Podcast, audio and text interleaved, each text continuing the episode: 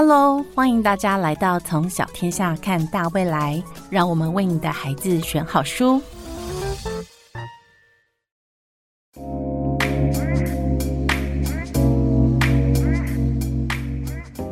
所以，老师，其实你创作那么多童书，你身为一个成人，你怎么样去看儿童？儿童。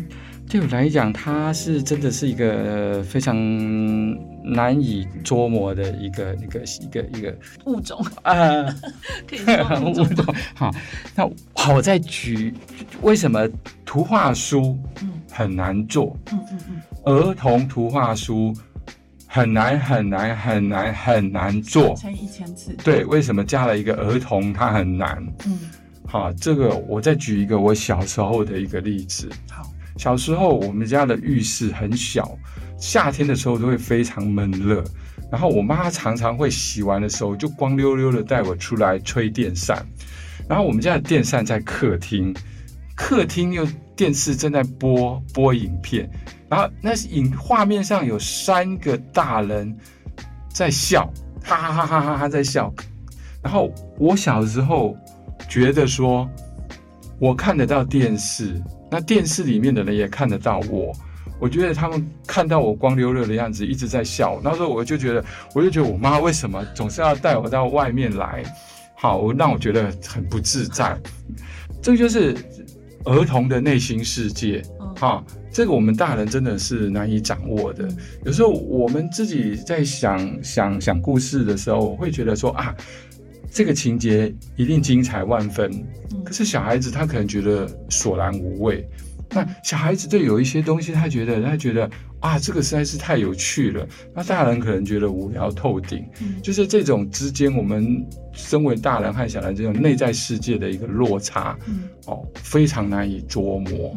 对对，这就是童书非常难做、难做、难做的原因。老师是怎么掌握这个精准的，就是儿童的观点？我我自己 掌握不好，掌握好的哦，其实不多。坦白讲，哈，国外有一些大师掌握的很好，其实掌握真的掌握的好的真的不多。如果严格来看的话，对。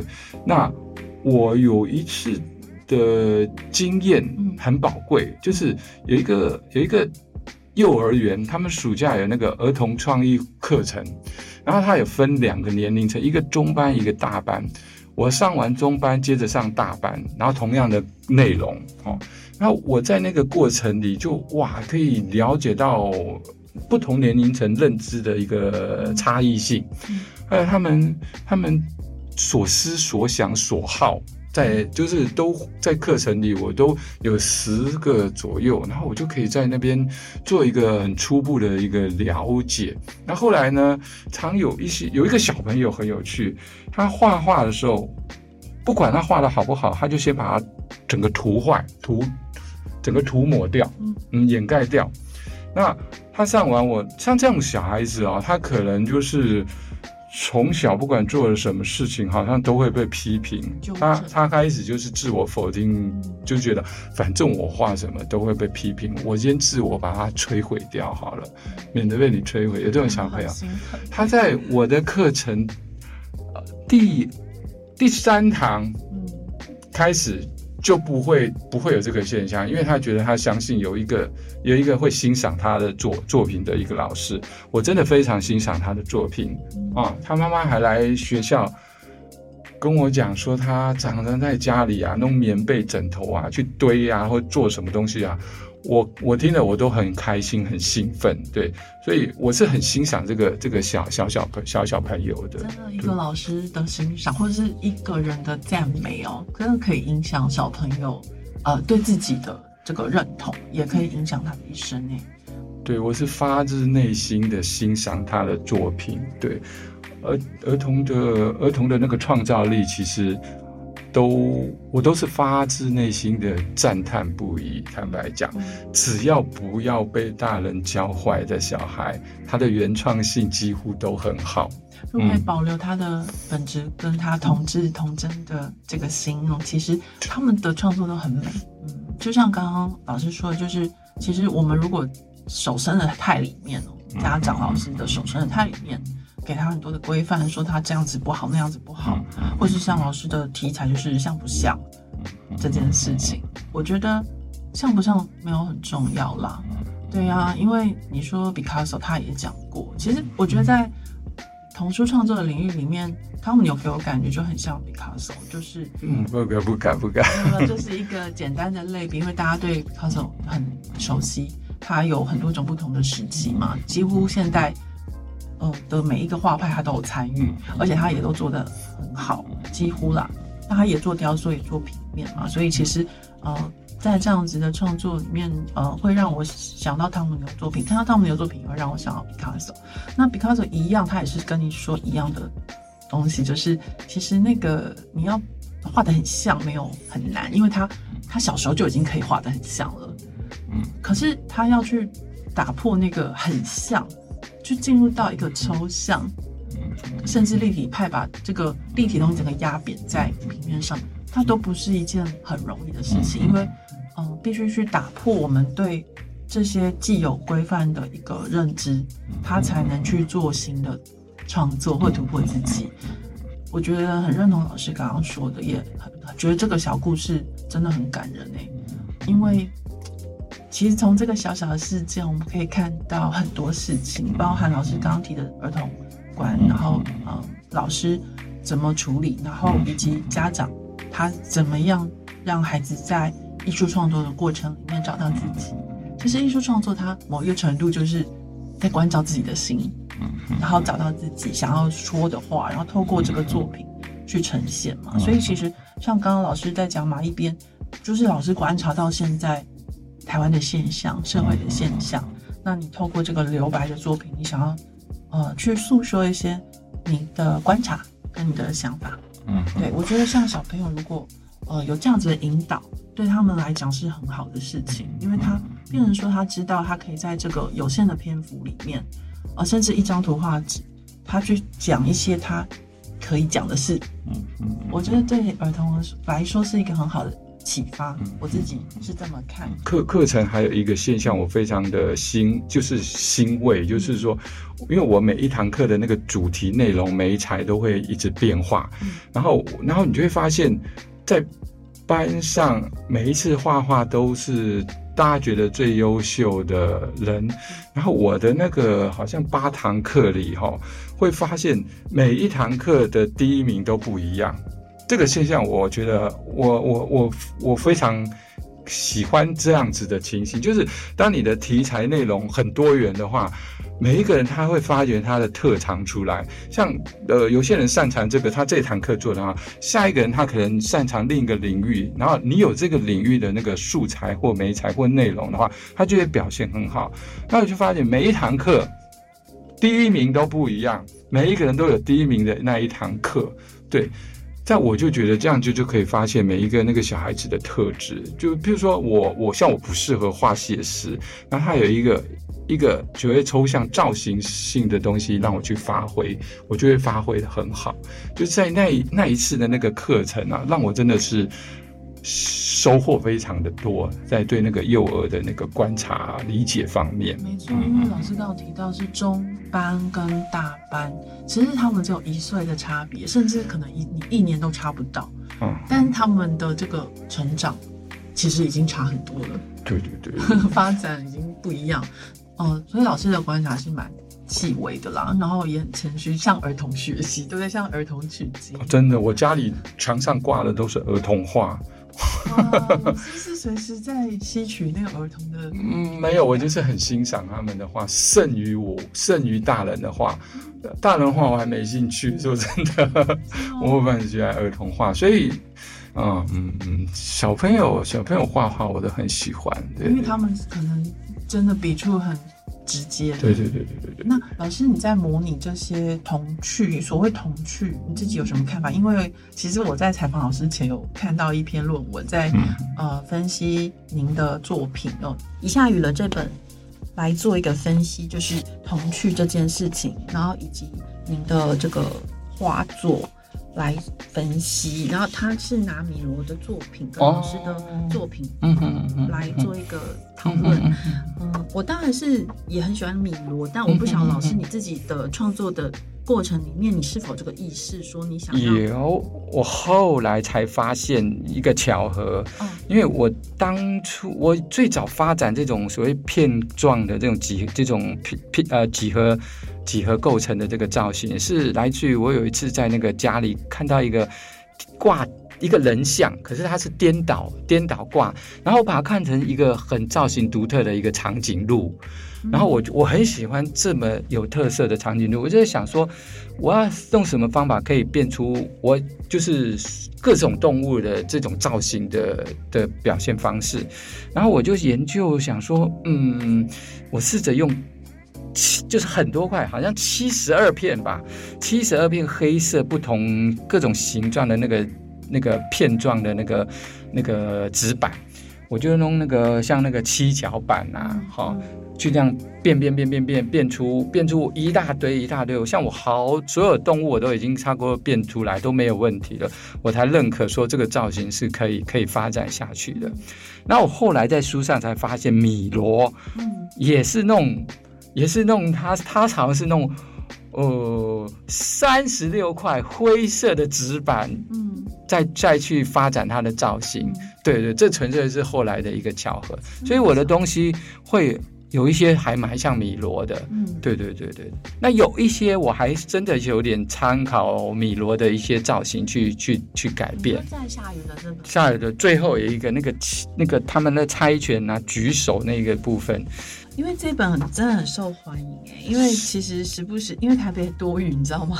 然后其实每次到下雨天，这本 下雨的这本就会被拿出来，就是欢庆一下下雨。对史上那个最被人指名的一本书，就是下雨了，下雨了，下，只要一下雨了，就会想到，就会念到我这个书名这样。对，因为它很直接的反映我们生存的空间，其实真的很多雨哎，不管不管是台北、宜兰，都很多雨。我觉得对台湾人来讲，下雨是一个很亲近我们的事情，一个自然现象。那小朋友有时候可能很讨厌下雨，可是、哦对，因为他不能出去玩了。嗯，但是不是下雨了，我们还有其他的事情可以做？那有其他的观点去思考说，其实对我们而言很不方便的事情，可能对另外一个族群是很好的事情。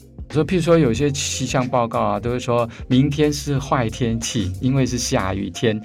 可是我觉得不能讲明天是坏天气，因为在有一些，比如说农民会觉得是好天气啊。那我个人自己会，我觉得下雨天还蛮好的耶，它会让它好像在替建植物洗澡一样，替马路洗澡，然后洗完整个空气会很清新吧。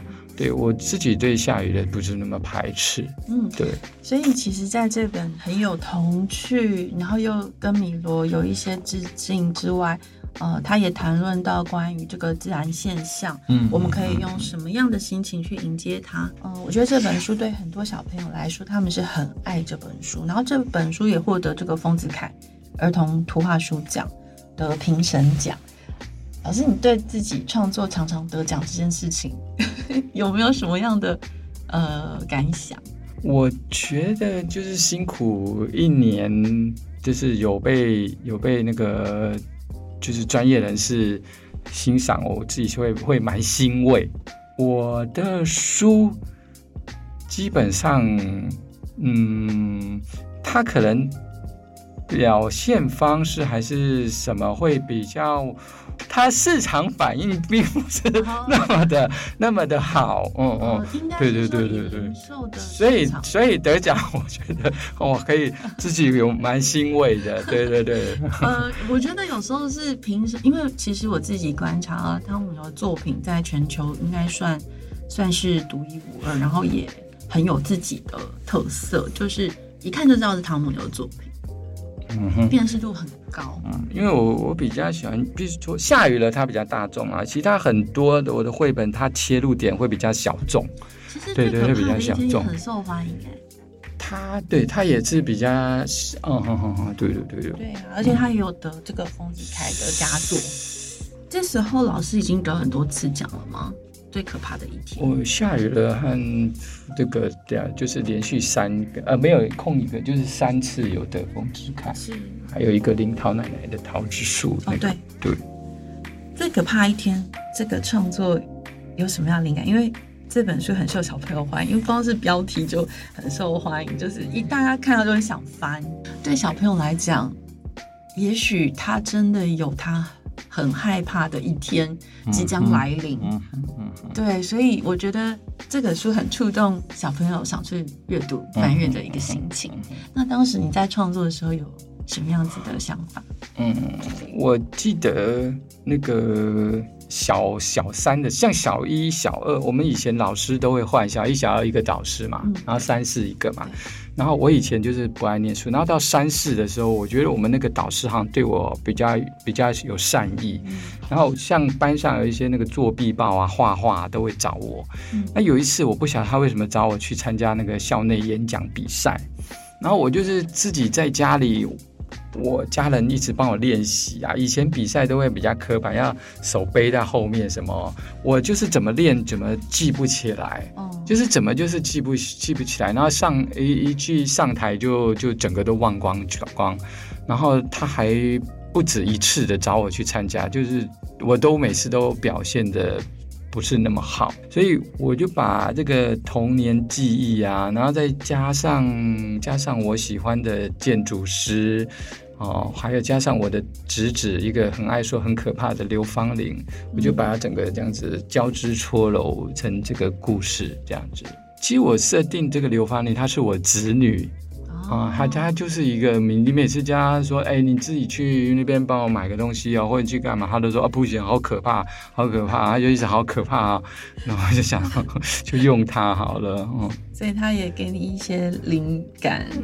对对。所以老师其实是从这个自己的生活里面，真的做了很多取材。对，其实灵感蛮错综复杂的。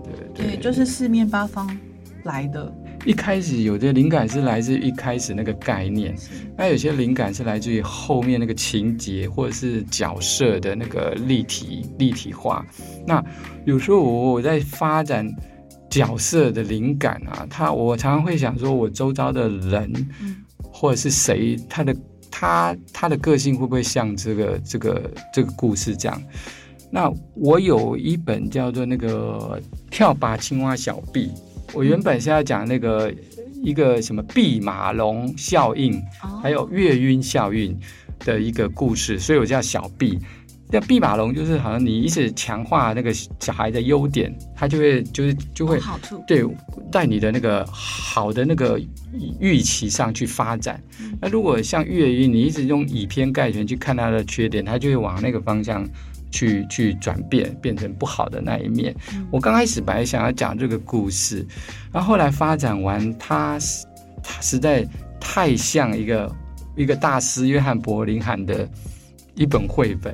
实在太像了，然后后来我就在内容做一些调整，我把它调整在它在不同的环境啊，比如说这个环境他们所喜欢的、所认同的东西，刚好不是他所擅长的或所认同，他就会很痛苦在那个环境。那如果换了环境是他所擅长而且大家认同的，那他可能就会表现得很突出。嗯所以我就要把它改成转换成这样子。当初我在设想这个角色的时候，我脑海里有飘到一个我小时候的一个邻居，他就住我隔壁，叫小俊啊。那他从小父母离异，所以他常常是自己一个人吃饭、睡觉，啊，做功课都一个人。那因为他他常常我不晓得同学邻居都不喜欢跟他玩，然后导致他总是爱调皮捣蛋捉弄别人啊。他可能想，反正你不该不喜欢跟我玩，我就找一个理由让你不喜欢好了。就像那个把画画画好，然后又把它涂抹一样的那种小孩子，嗯，那他有点像那个《汤姆历险记》那个哈克，嗯不过他比哈克还要调皮捣蛋很多。嗯那我刚开始，因为他每天都找我玩，只有我一个玩伴，所以我的父母有时候会觉得不想要我常常跟他出去玩，然后他就用一个暗号，他住我隔壁，他就会用一个我家门口有一个挡门石，嗯。然后他就会去摇那个石头的声音，哐哐哐哐哐，就是在在呼唤我的声音了，然后我就我就知道溜出去跟他玩，然后后来我们家那个门口那个挡门石下面那个地板水泥地啊，整个都已经裂裂了变碎片了，你就知道他是常常常常摇来找我去跟他玩这样子。嗯嗯嗯，好有趣哦。对，那他是一个非常特别的。一个小孩有有有有，我记得有一次我们那个小五的时候，我一直跟他同班到小六，然后书法课，然后他用毛笔在手上画那个古代那种榜首打叉叉的那种榜首，有没有？嗯嗯。然后我不晓得老师为什么这么生气，就把他痛骂一顿。那我在想，他那时候可能在幻想他自己是一个武林高手，然后忽然被老师把他的那个武功全废了，你知道？我我我觉得那个好伤一个小孩子的心啊啊啊！这个小俊啊，他非常的有趣，他讲话很有趣，他讲话比周星驰啊、吴宗宪都还要有趣。你听他讲话，你觉得很开心。他骑车的方式很夸张，你有时候有机会给他弄那个，他我们以前都是骑那个尾式牌，有没有？他过弯的时候，你在你给他在的时候，你的膝盖会微微的摩擦到地，那种过弯方式，压这么低，压这么低，然后他就是冲来冲去的。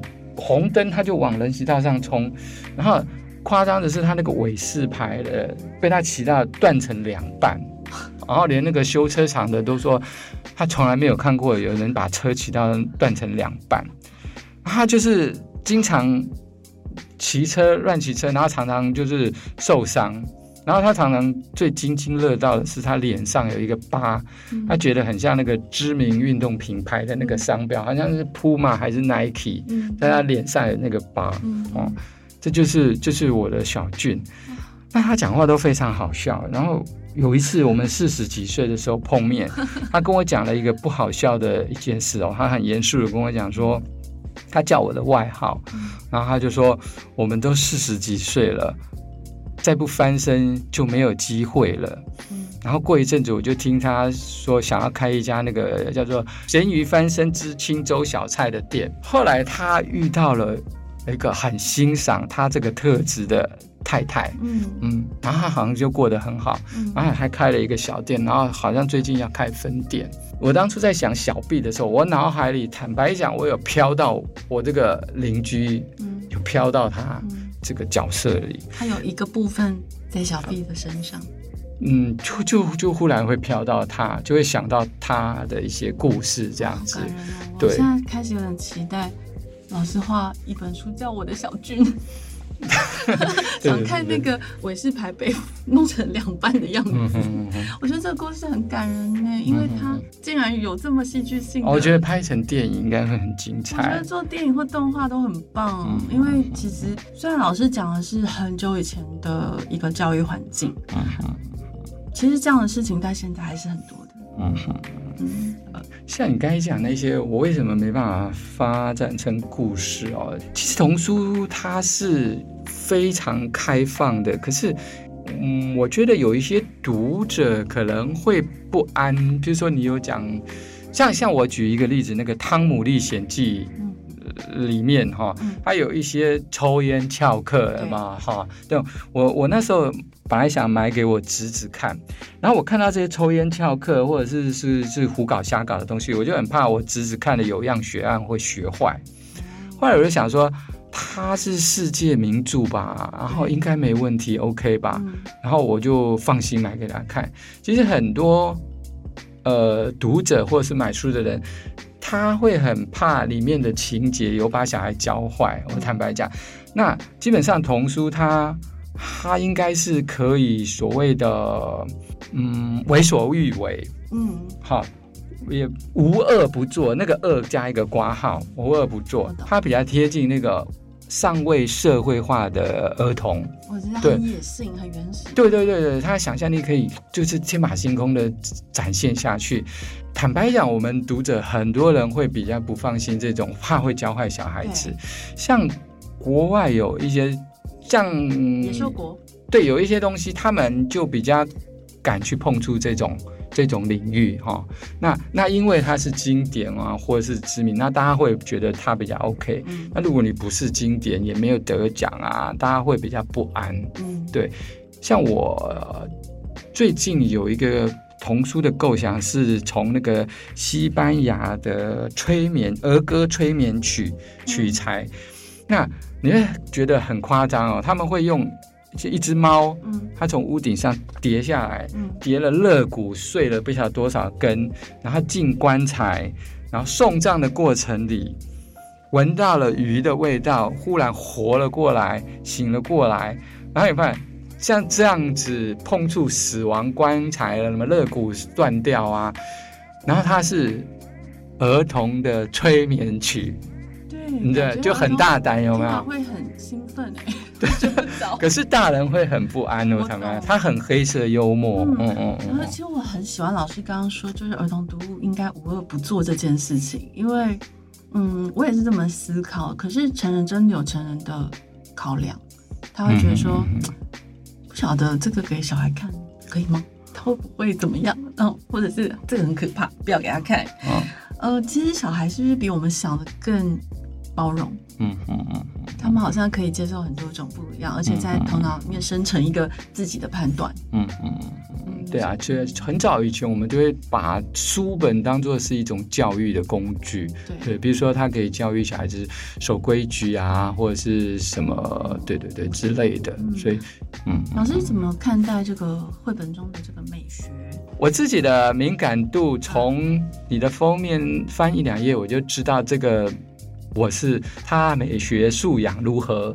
我我大概已经不用看内容，可以大概判断你的美学素养到哪里对对对，他美学素养到哪里，那他这个故事水准应该也不会，如果不好的话，他应该也不会好到哪里去。嗯对对对对，通常我都会很简略都可以判。比如说我有时候去挑书啊，或看一些国外书啊，大概我瞄一眼封面。有时候再瞄一个内页，就差不多要不要买这本书就知道了。对，当他有那么高超的那个美学涵养的话，我相信它的内容应该也不会差到哪里去是。对对对，老师，你有特别喜欢的这个国内外的绘本创作者吗？我最喜欢的是那个约翰柏林海，嗯，刚刚老师有提到他，他的书啊，你只要一开始那个名字一念出来啊，那个那个魔力就产生了。像那个迟到大王，他讲的迈克尔罗门麦肯锡，我我不晓得他怎么想，是这种有魔法，好像有咒语的名字，那个一出来，我觉得他他的书非常贴近小孩子。其实你仔细去看他，如果你看他所有的书，他几乎都在都在讲那个儿童的特质。嗯动物的特质，嗯，所有所有特质，嗯他正在强调那个尊重尊重生命本身的特质这件事情。嗯老师有看到这个嗯很棒，不过他他早期画的非常好，你可以发现他的那个插画技巧是非常高超的。嗯那后来有一些绘本就会非常很简约到像草稿一样。对，那一般可能家长读者可能会就比较没有办法接受说这么简约，甚至于他们会觉得是潦草的画风。那我在想，可能是他到后期已经觉得那个那种追求那一种所谓繁复的绘画方式，对他来讲不是那么重要了。嗯他传达他的理念嗯、他的故事的想法，他会比较重要，所以他后半段会比较着重在这个地方吧。嗯都可以感觉到他很简单，故事很简单，可是我张俊他推敲磨磨磨了相当久的痕迹，我可以感受到。嗯嗯嗯，可以看到一个创作者他一个呃眼镜的这个脉络，其实是会让人很兴奋的，因为呃，就像老师刚刚分析的，同时有人在分析你啦，就是呃你的创作是怎么样演进的。那我们可以看到你每一本作品真的很不一样哦。比如说我们最早看到就是刚刚讲的那本，呃，像不像没关系。其实那时候老师的作品是有阴影的，哎，你有画啊，阴影，对你你看到了阴影，哦可是后面作品就没有阴影了它就变得很平面。嗯嗯嗯，所以可以看到老师每一次的转换跟不一样的想法，比如说像青蛙系列，嗯嗯嗯嗯嗯用到剪纸嗯的概念。我小时候超喜欢剪纸的、嗯我每天回家没事就是拿一张拿色纸一堆，然后开始剪剪剪。呃，它非常舒压，很疗愈。嗯 小学的时候啦，很喜欢。呃，它是很便宜的一个跟自己玩的方式，因为你只有买色纸十块钱、二十块钱，嗯我买得起，小朋友买得起。然后，但他可以获得一个很好的成就感。我看到老师用很多剪纸，是因为老师那时候也很喜欢剪纸吗？嗯，就是我常看展览嘛，然后有有一次看到那个呃夏阳老师，不知道你知不知道？嗯嗯，那夏阳老师他有有一个时期也常常弄那个剪纸拼贴，嗯，我那时候看了就好喜欢哦，想说哎，其实这次可以来试看看，就来那个呃，就来就来试看看这样子就把。它用在青对对，蛙小就用小臂上，对。老师很喜欢青蛙吗？嗯，没有诶、那时候就是想要尝试看看能不能同一个同一个角色来说不同的故事。嗯。因为那个时候我去一个幼儿园分享故事，然后他们正在有一个主题系列是研究那个里奥里欧里奥尼是。那个田鼠阿佛。阿佛嗯。就是他们有一系列的他的书，然后我就把它全部借回来看，然后整个去研究，然后发现他有好多本全部用同样的田鼠讲故事，嗯。然后田鼠的造型几乎都一样，嗯。它只是不同名字，可是可以讲不同故事。我也哎，这样子不会让读者混淆吗？后来发觉不会啊，我读他的是不会。嗯所以我在想说，事实上是不是其实我只要有一个角色，同一个固固定的角色，他就可以说不同的故事。嗯所以我就尝试看看能不能弄同样青蛙，嗯他讲不同的故事。哦对，那我实验的一个心得就是说，应该可以。你只要有一个特别的一个转换机制，那个转换机制很巧妙哦，我就忽然这样子，嘣，好像脑袋有嘣一声，嗯它就转过来了，哒哒哒哒哒，你就可以用，你就可以用青蛙讲原本不是青蛙的一个故事了。对老师，你这个里面的那个剪纸是真的有剪，然后参考那个造型。我剪完了以后，然后对，就放到旁边用电脑去照照的画。我是有真的剪过这样子。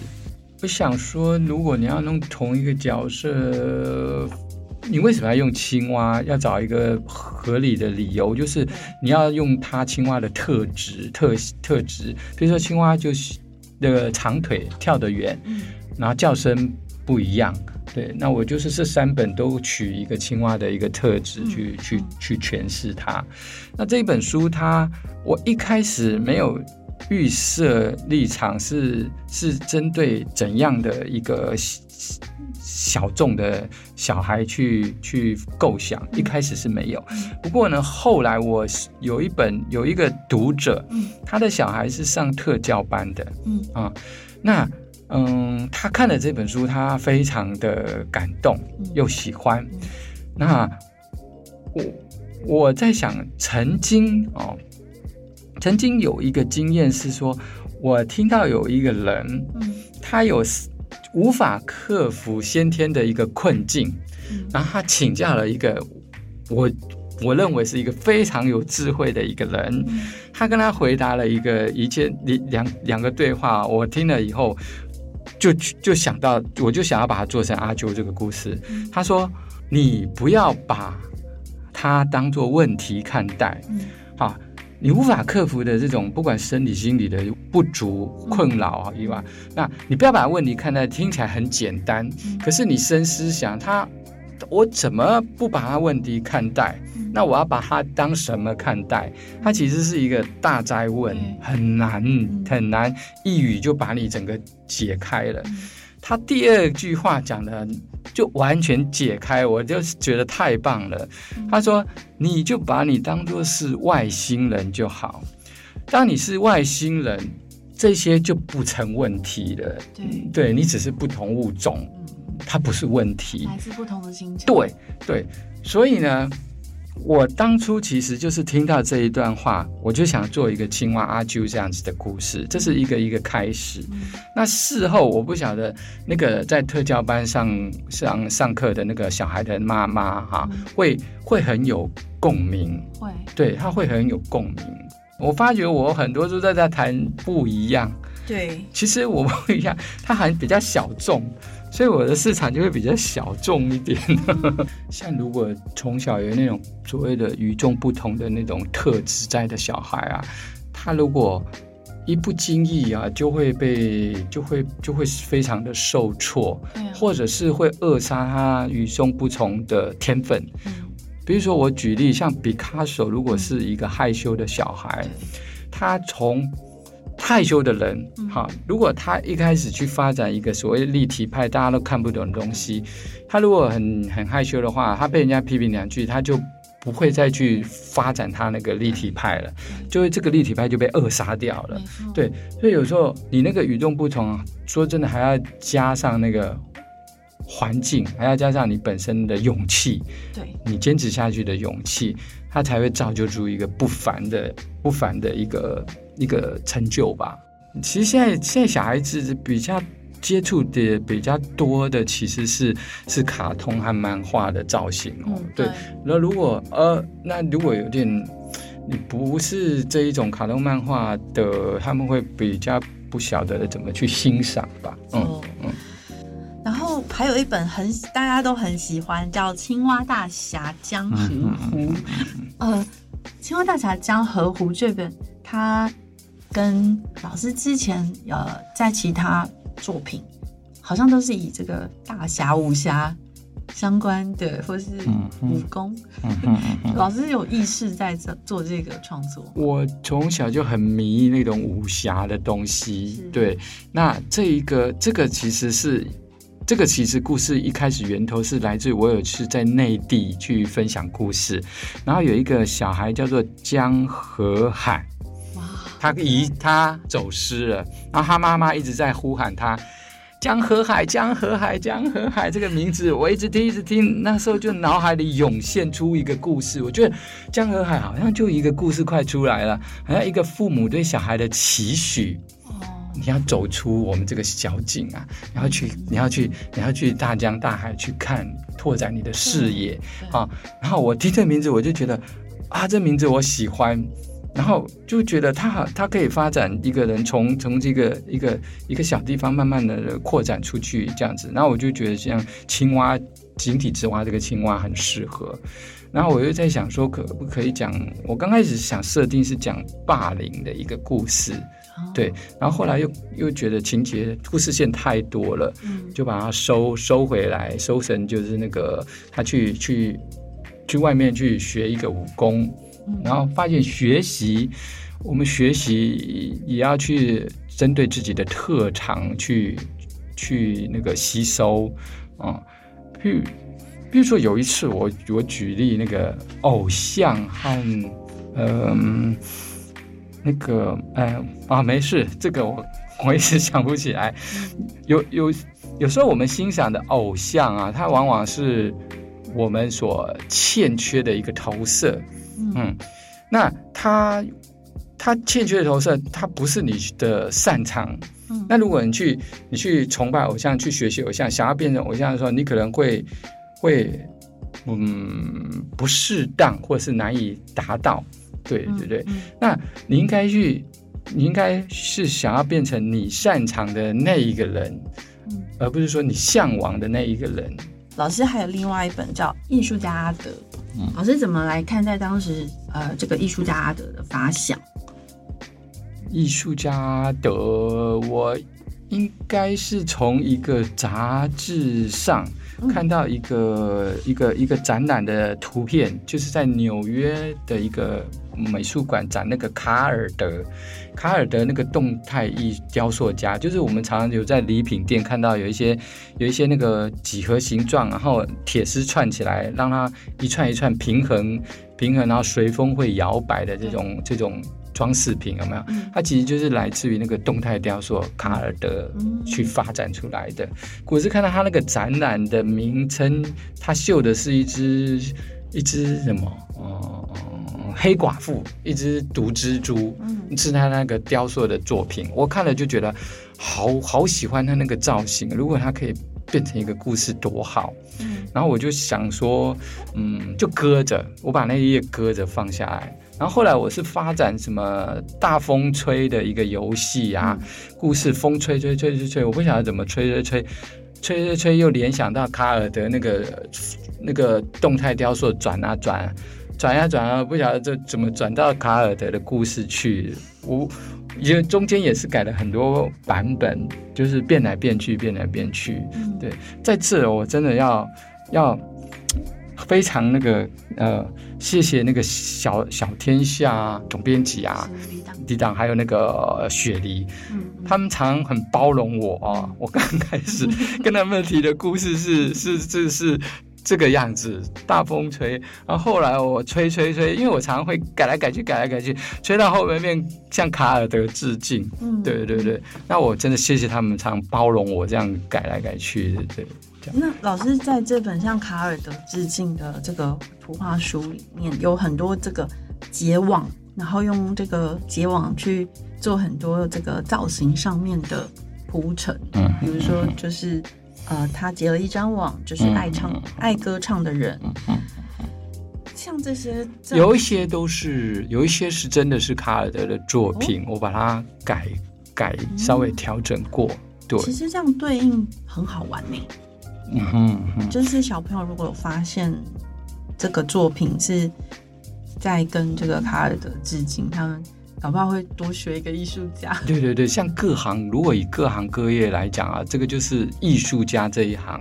像很多小朋友问说，艺术家到底在做什么啊？对，那我觉得看这本哦，就非常恰当，很更会理解艺术，因为你很难解释艺术家在做什么。嗯那我觉得这本，我觉得还蛮蛮适合诠释诠释这个主题的。对，其实艺术家不能没有哎、在这个世界上嗯哼嗯哼，必须要有人呃把这些东西用艺术的方式去表现，它可能很柔软，可能很强硬，也说不定。嗯嗯。老师是怎么看待自己几这十年来的创作？绘本创作，它其实有时候它会很偏向偏是设计去了。嗯，对，不，它它有时候因为你的情节，它是要针对儿童，嗯那我们大人的日日常生活其实是大人的日常生活。嗯譬如说，假设我今天就去看大人的艺术展览，我得到了一个灵感，嗯那他一定要像像人家说内在投射。如果我呈现的是一个大人的作品，那就是内在投射。嗯那我要呈我要转换给小孩看，他一定要转换像山棱镜一样。我刚才说他他像山棱镜，做一个巧妙的折射转换，嗯而转给小孩子的时候，他就不是内在投射，嗯是内在的一个转换。嗯所以你要给小孩子看他那个转换的过程，你必然会有一些设计的成分在里面。嗯所以，所以他他这种绘本，他没办法称它算是一个那个艺术创作嗯啊，它一定是创作和一设计就是参半的一个产物。嗯对对对常同意。再来有一本很特别的书，哎，我愿意。哦，我愿意啊，。这个题材很特殊，因为都不是其他你之前创作过的题材。这个一开始我本来是听听那个人家那个结婚的誓词有没有？嗯不论你怎样怎样怎样怎样，我什么此生不渝啊，怎样怎样，我听了，然后我就觉得说，哇，好像很沉重哦有些誓词蛮冗长的啦，讲好多，如果怎样怎样怎样，然后我就想，我把它夸张化。嗯如果你怎样怎样，然后那个情节就非常夸张，然后你还是做到，还是做到。后来我发觉，嗯，我好像不能去去调侃这种誓约这种东西。嗯后来我就在想说，怎么样让它合理化？嗯对比如说，我愿意，我愿意，我愿意承担你一切，嗯是那一个，还有没有其他的角度？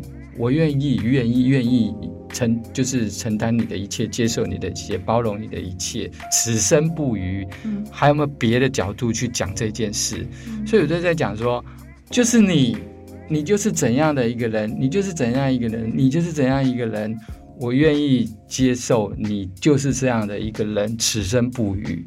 嗯对对，我做这个转换，而不是说无论你怎么样怎么样，怎么样我做就是做一个转换，转换。我觉得誓约可以有一个另一种的誓约是这样子的，嗯然后我把它变成这样的一个故事。其其实老师没有小看小孩诶，你这个主题其实蛮成对，蛮成人的，就是大人大人觉得还有一些大人还蛮感动的，嗯对，小孩我不晓得，小孩 可，是小孩看得懂啊，因为老师在里面做了很多的这个，我觉得图像上是很吸引小朋友的。哦，图像上我就是这次全部仿儿童画，嗯。嗯嗯，因为我就觉得这是就是小孩子他不同阶段成长的一个过程，然后我就想说该怎么来表现，我就想说我就用儿童画表现，就是这一个小孩子的一生，呃不是一生啊，从小到大，嗯。嗯，老师你提到的就是有一个叫做小洛的小女孩，嗯嗯嗯。她是谁？是我朋友的一个小孩，对，那他爸爸就是他爸叫艾瑞克，他爸就是一个那个好爸爸。我有一次在家吃饭，就看他蹲在地上，让那个小洛在那边骑啊，跟他那边蹦蹦跳啊，呃然后他家地板真的都擦得很干净，嗯然后。好像那个饭菜也都他煮的，然后我就觉得他好爱好爱他小孩哦，我从来没有看过一个父亲那么疼爱小孩的，对对对。然后我就想说，这个故事的角色还蛮适合用用他们来发展。我很喜欢那个拔牙，他牙痛有没有？然后爸爸进入他那个牙齿里说：“爸爸来替你痛。”我自己也很喜欢。对对对，这就是把那个父亲对那个小孩那个牺牲奉献的那种无那种那种那种爱，无条件对，全部那个在这个画面里。说实在，真的父母都会有这种心情啊，看到小朋友可能有些遭遇，像你刚刚提到就霸凌啊或怎么样，其实小朋友有蛮多现实的处境，嗯嗯嗯，家长是会很心疼的，像拔牙爸爸替你痛也是。嗯那接下来我们来看到他们的最新哦嗯，今年出版的《谁来玩躲猫猫》，其实呃，他们有很少创作这么低幼的作品，对不对？对我第一次创作那个幼幼书，那当时你是怎么会突然想为幼儿创作？其实这个也是我很早很多年前有三个那个三个那个动画的构想，都是都是讲躲猫猫，可是它是比较是动画的表现方式，然后一直想不到怎么样转成那个儿童对对对对对。那我也我也不我也不晓得，忽然有一天就觉得，哎，它可以可以可以变成可以变成一个一个躲猫猫的书，我我我有点忘记它那个中间的那个转换过程。对对对对对，这个我真的是忘了，嗯，老师，这这本你也是创作差不多一年的时间。差不多一年的时间。嗯，那在这个呃这本书其实呃它的颜色跟以前都不太一样，很粉，很粉嫩，嗯嗯嗯是刻意的。嗯，其实这个也都是我原来的绘本的颜色，只是它变成那个线细细的线的时候，它就会本身就会比较粉嫩一点了，就整个淡一点点。对，那也是我我蛮喜欢这整本有那种粉嫩的幼幼的书的感觉。非常荣幸呢，今天请到很少在大众媒体呢出现的创作家汤姆牛，那也很开心他的新作，嗯，《谁来玩躲猫猫》出版，还有他的画家马一边才刚刚得奖。那也都希望各位听众朋友们，如果有兴趣的话，可以去买来收藏，然后一起跟孩子们共读。今天非常谢谢汤姆刘老师来到小天下，跟大家分享他的创作过程。谢谢老师，好，谢谢大家。那节目就到这边喽，拜拜。